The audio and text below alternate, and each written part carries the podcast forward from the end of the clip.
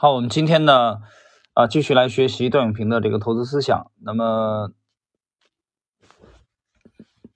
这个今天开始呢，我们会有呃几期的这个他关于他这个投资语录啊的的精华部分啊，我们一起来这个学习。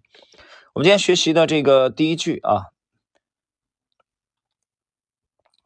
是知道自己的能力圈有多大，或者说知道自己能力圈的边界在哪里。要远远重要过能力圈有多大，这也是人们能看到很多很聪明的人投资表现长期不好的原因。当然，这些聪明人会把别人的成功或自己的不成功归结于运气，而且他们总是能够很聪明的找到办法让自己认为确实如此。第二，别人同不同意你的观点，不会让你的观点变得正确或更不正确。观点的正确取决于事实，最后的事实。停顿一下啊，这里边呃，巴菲特讲过类似的话啊，就是这个你的观点是否正确，并不取决于有多少人拥护你或者赞同你。你的观点是否正确，仅仅只取决于你掌握的啊，你的这个逻辑是否正确啊，你的数据数据是否正确，就是你的推推理，只取决于这。啊，这些因素，所以段永平把它总结为什什么？就是事实。事实是什么？那前面几十年有很有名的词叫什么？叫实事求是，是吧？浙大的校训就是，浙大的校训就是应该就是这个求实吧，就大概就这意思，对吧？那我之前也讲过。陈云给朱镕基的这个题词里边也有这个，也有这个词儿啊。不为书，不为上，只为实。实是什么？实际啊，实事求是。把这话说起来容易，做起来太难了，对吧？真的很难。你在投资中做也不容易。嗯，你在你在那个啊体制里边更难啊，这都懂的，不用说了吧？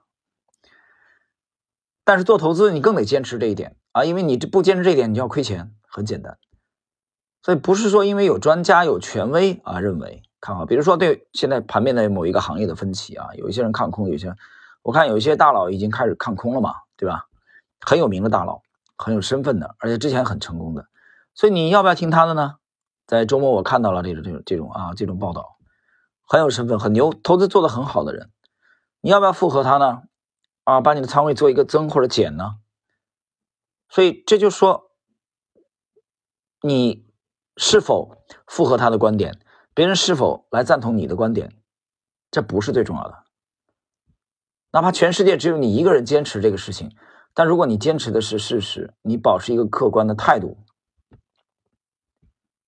你做的就是对的。所以，我们做投资这点最难能可贵。这点我还有一点体会啊，我觉得其实。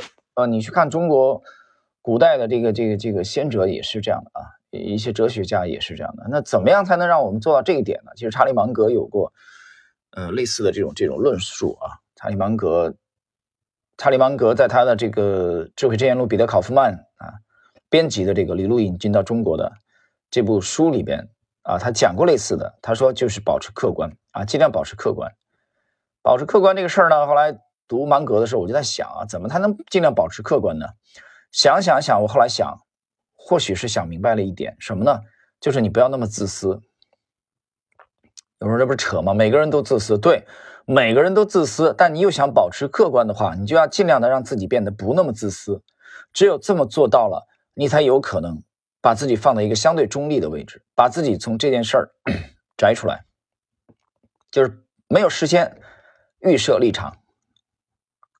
只有做到这一点，你才能有可能保持一个比较客观的角度来看待这个问题，你才有可能去更接近事实的真相。做投资这个行业和其他行业，如果说真是有区别的话啊，跟我现我们现在生活中很多的行业，那么我不管你是做教师也好，做律师也好啊，在体制内的官员也好，如果说做投资和他们有区别的话，我觉得就是。追求真相，做投资你必须追求真相。听清楚了吗？现在有很多职业根本不需要真相，你只需要鼓掌就可以了，对吧？领导讲话的时候，你需要微笑，需要鼓掌，热烈鼓掌，满脸的幸福感。投资不可以的，投资你要这么干，你死定了。所以，这现在可能是残存的为数不多的啊，在地球上的求真的行业了。你必须去挖掘事实，接近真相。而在所有的一切的前提，就是要保持客观。好了，我们今天的这一集啊，就解读这个段永平的这个投资思想啊，就到这里。